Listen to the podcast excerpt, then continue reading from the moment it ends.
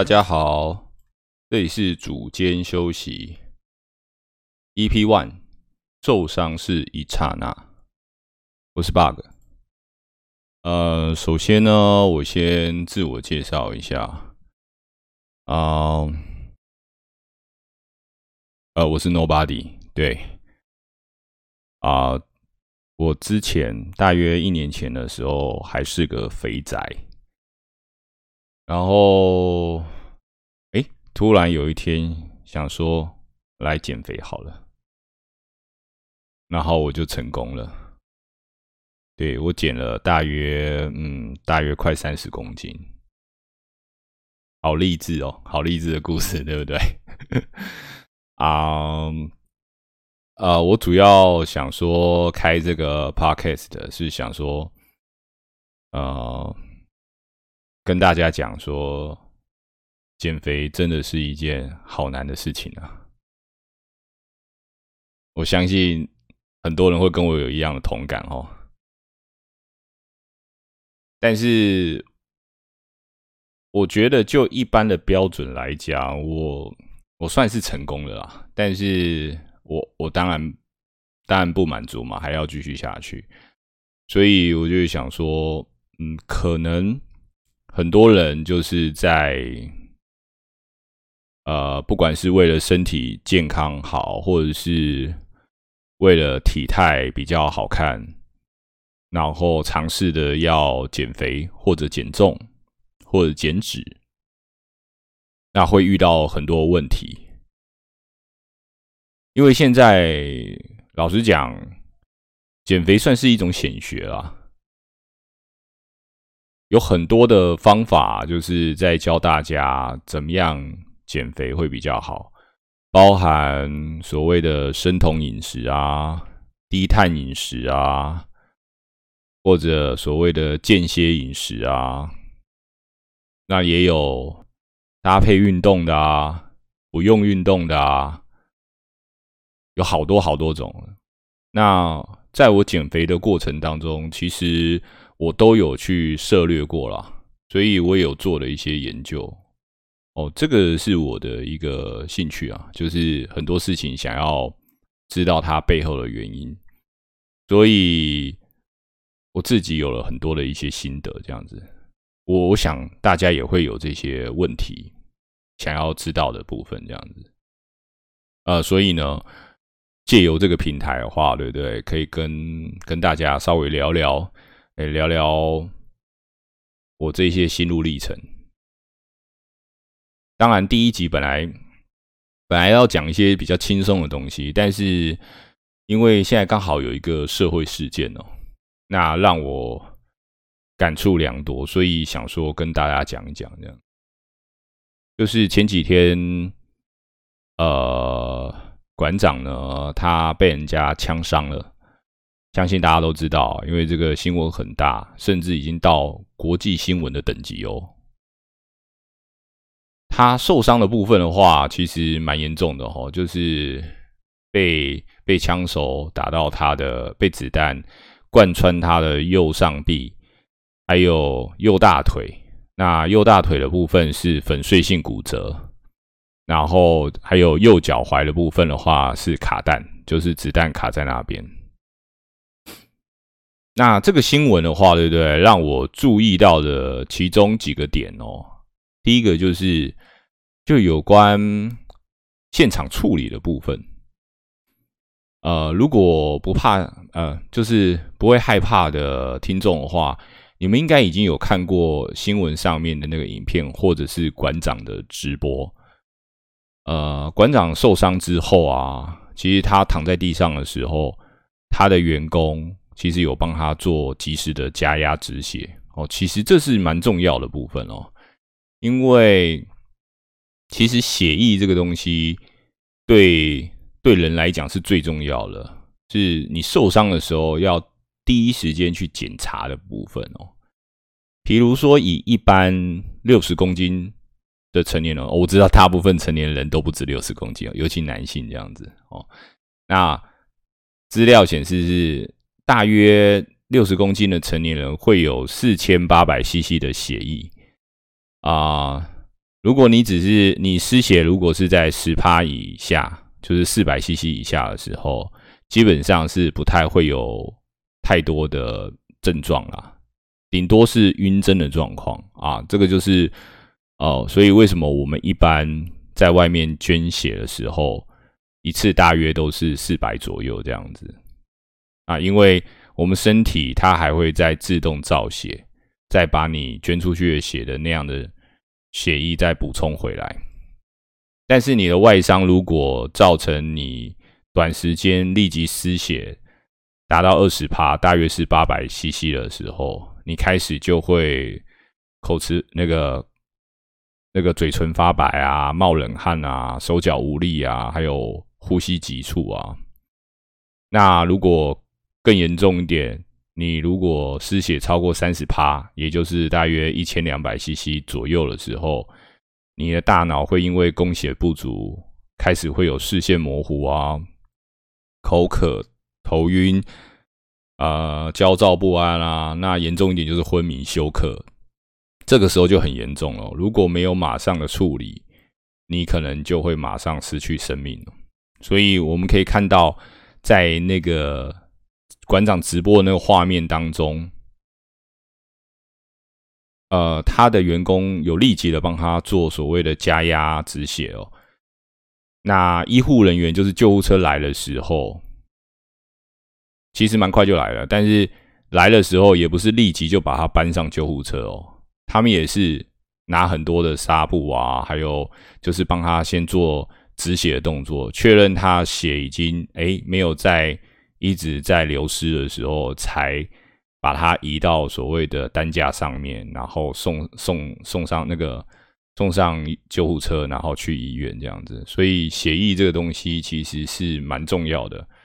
很多人其实，在受伤当下的时候，可能会很紧张哦。但是实际上，你可以看到，其实我们其实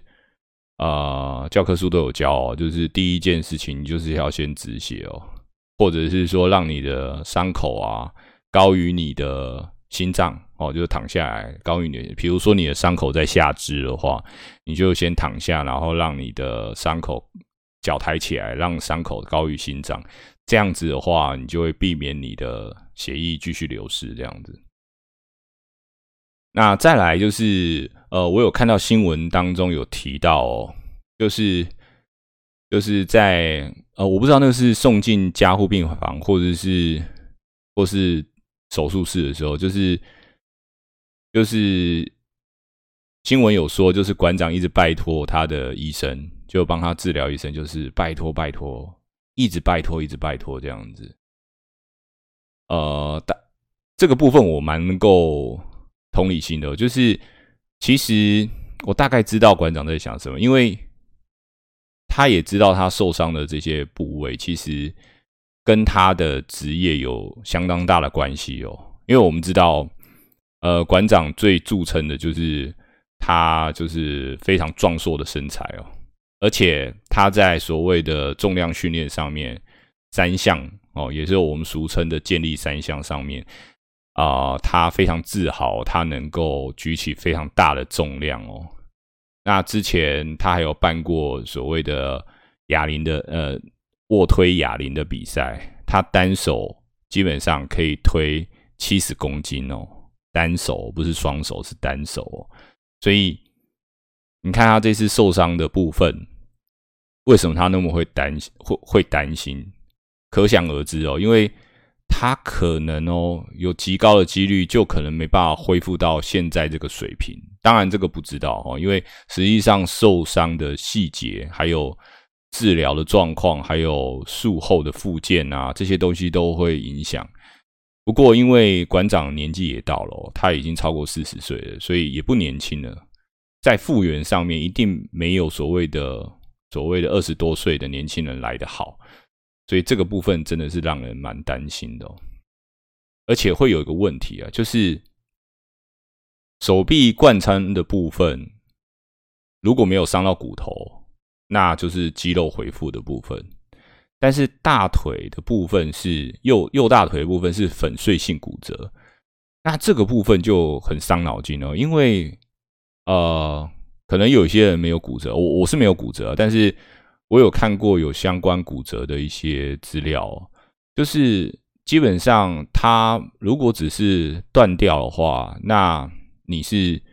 把它等于说复位以后，那固定住，那基本上它会沿着它断掉的部分去做那个愈合。可是粉碎性骨折，它其实是有碎掉，那它不能动的时间就会蛮久了，将近可能会有两三个月，就是它不能够走动，因为你走动的时候会对大腿有施加压力，那你受伤的部分的话，就极有可能它的骨头的位置又会再跑掉，所以你将近有两个月要躺在床上就。两三个月躺在床上，然后都不能动，那还要看他复原的状况，再决定说你要躺多久。那那当然这一段这一段时间，嗯，不要说建立运动了，一般的走路都没办法。那肌肉这种东西，其实是它是会有适应性哦。你给它有加压的训练的时候，它是会越来越强壮的。但是它也是会偷懒的。如果他一察觉到，其实你也没有在使用它的时候，它也是毫不客气的就慢慢缩小。但是缩小的速度，呃，也会看你的身体的状况而言啊。那如果你几乎都要躺在病床上，然后没办法做任何的运动，这个可以讲可以讲说，就是像古代那种被人家废了武功的。就是那种绝世高手，他可能多年来辛苦的累积，就一夕之间就是化为乌有。所以，我我可以想象出来，馆长当下的时候，我觉得那个那种担心，比他生命失去还要担心呢。就是他一定会很担心，说到底他这个身体到时候复健的时候，如果哎，如果手术的部分有什么。差错的话，哎，他他可能可能就就完全无法恢复到他现在这样的高水平了。这样子，这让我想到有一句话，就是我我大学的时候啊，就是那个体育选修的时候，是一个篮球篮球课的一个体育老师，他在带着我们在。课堂刚开始的时候，会有热身的时候，他就先讲说，这个热身很重要，因为受伤哦是一刹那，但是复原的话是一辈子。可能有一些人复原就一辈子都复原不好了，这样子。那我个人的话也有相关的经验啊，就是我以前也是很喜欢打篮球，那有一次大拇指。手的大拇指的肌肉啊，不小心就是去撞到了啊，那他有点发炎的状况。其实当下我也是没有没有什么特别去注意他啦。那是后来哎，奇怪，隔两三天他还是很痛。后来我就去就医，可是我那时候就是我的同学介绍我去一间就是中医的地方，那他说这里面可能有淤血，然后他就帮我放血，就是。我忘了，他好像用用类似像针灸的针去刺他，然后最后就有血喷出来，而我当下有吓到，哇，怎么变成那个喷泉这样子？所以我后来就不敢去了。那这个伤也就摆着，后来就越来越痛，几乎就是只要我大拇指呃我的手要出力的时候，我大拇指就会非常非常痛，所以我将近有一整年的时间。就都不能打球这样子，那当然会有影响啊。那最大的副作用就是变胖啊，因为有一个很好的借口不用去运动这样子。那呃，我我约莫隔了一两年吧。那我有时候没事的时候，因为伤还是会慢慢慢慢的恢复。那我有尝试的就是去拉伸它这样子，所以后来的状况就比较好。那我现在也几乎都好了这样子。偶尔还是会有点酸痛啊。那再来就是有一次也是一样打篮球，就是我在抢篮板的时候，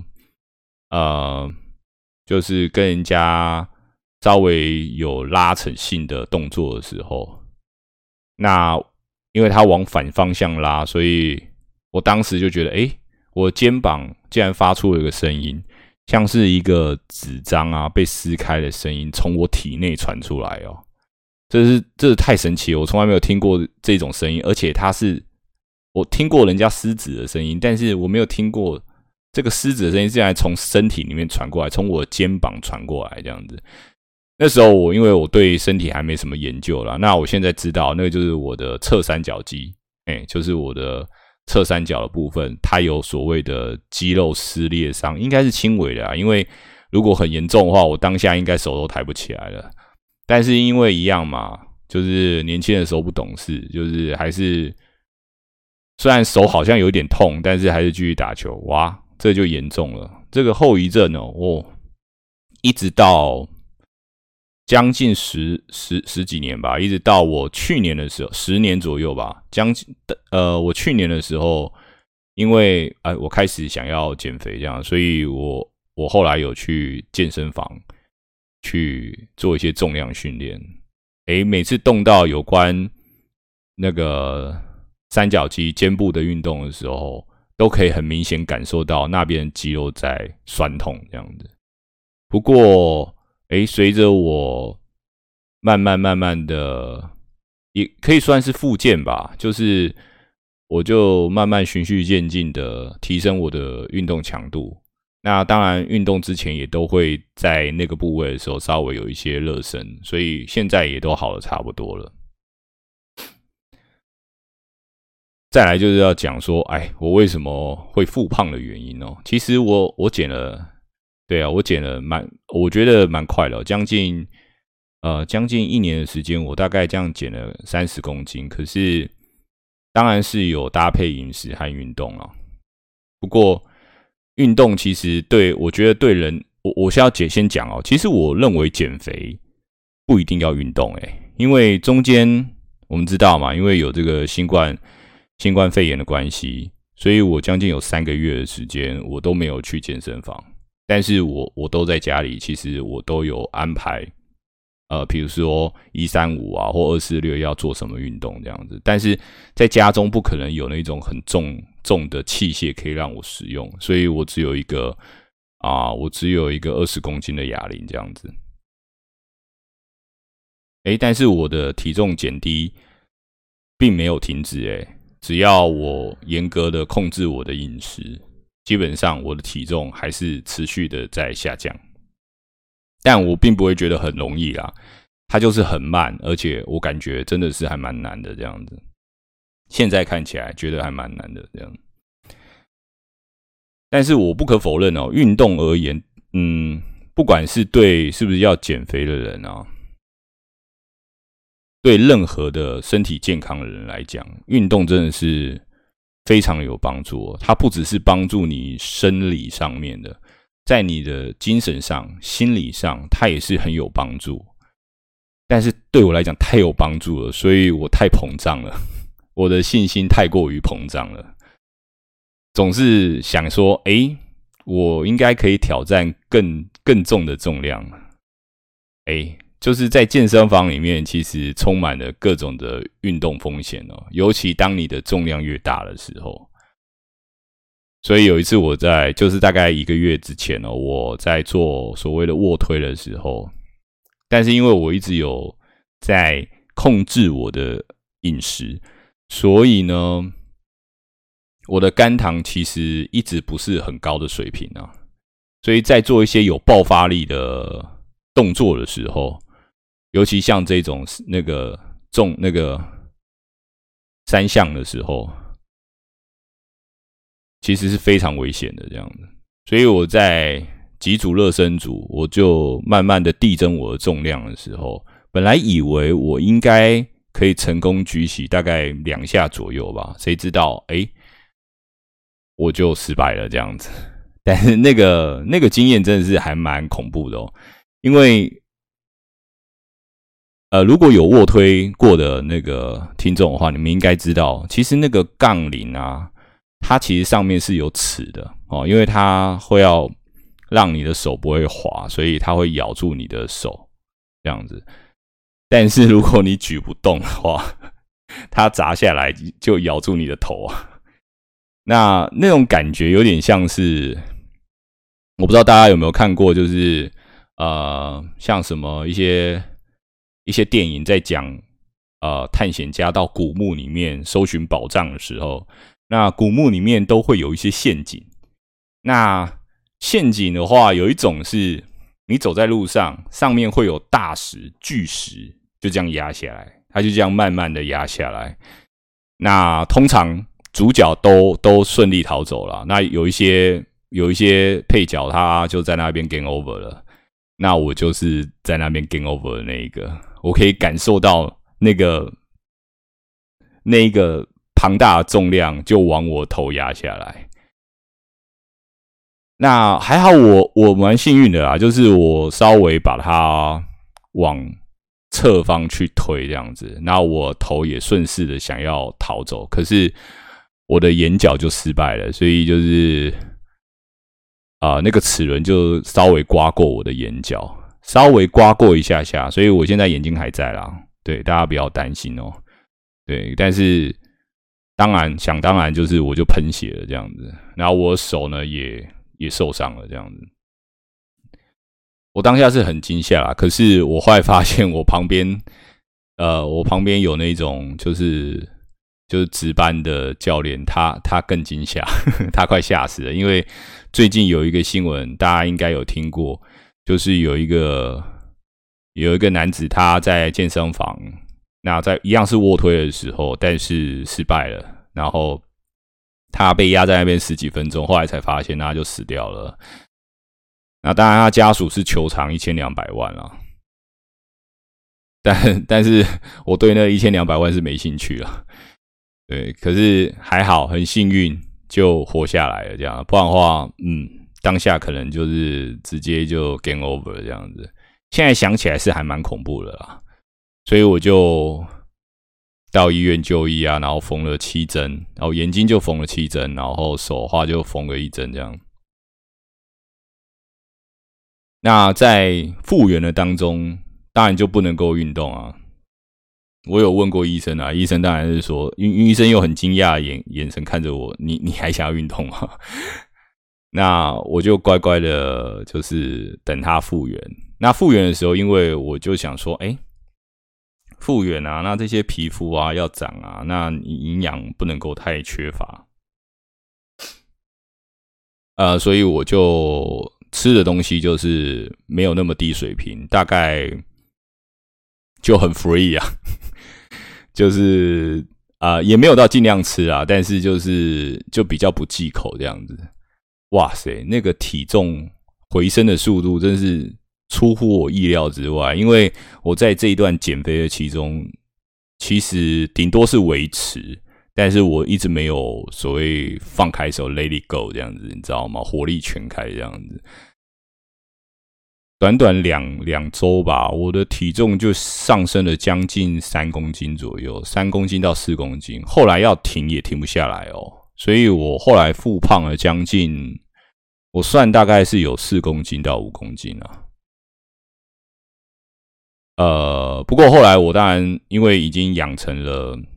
养成了运动的习惯，我一直很忍不住想要去运动，所以拆线完之后，诶，也得到。医生的许可啊，然后我就开始运动了。然后，诶，今天我量的时候，也就是标题的部分，诶，我又回到了十九点八八趴的体脂这样子。呃，当然离我之前大概是十八多或十九多还有一段距离啦，但是我还是会持续努力。那毕竟我我我的目标还蛮，就是我是希望我能够。把体脂降到十五帕左右，这样。啊，今天本来想轻松一点啊，但是看到这个新闻，其实就是心情哎有一些想法。希望当然希望就是馆长他赶快恢复了。我也我也觉得我对他还蛮有信心的，因为他蛮他是一个蛮有企图心的人哦，所以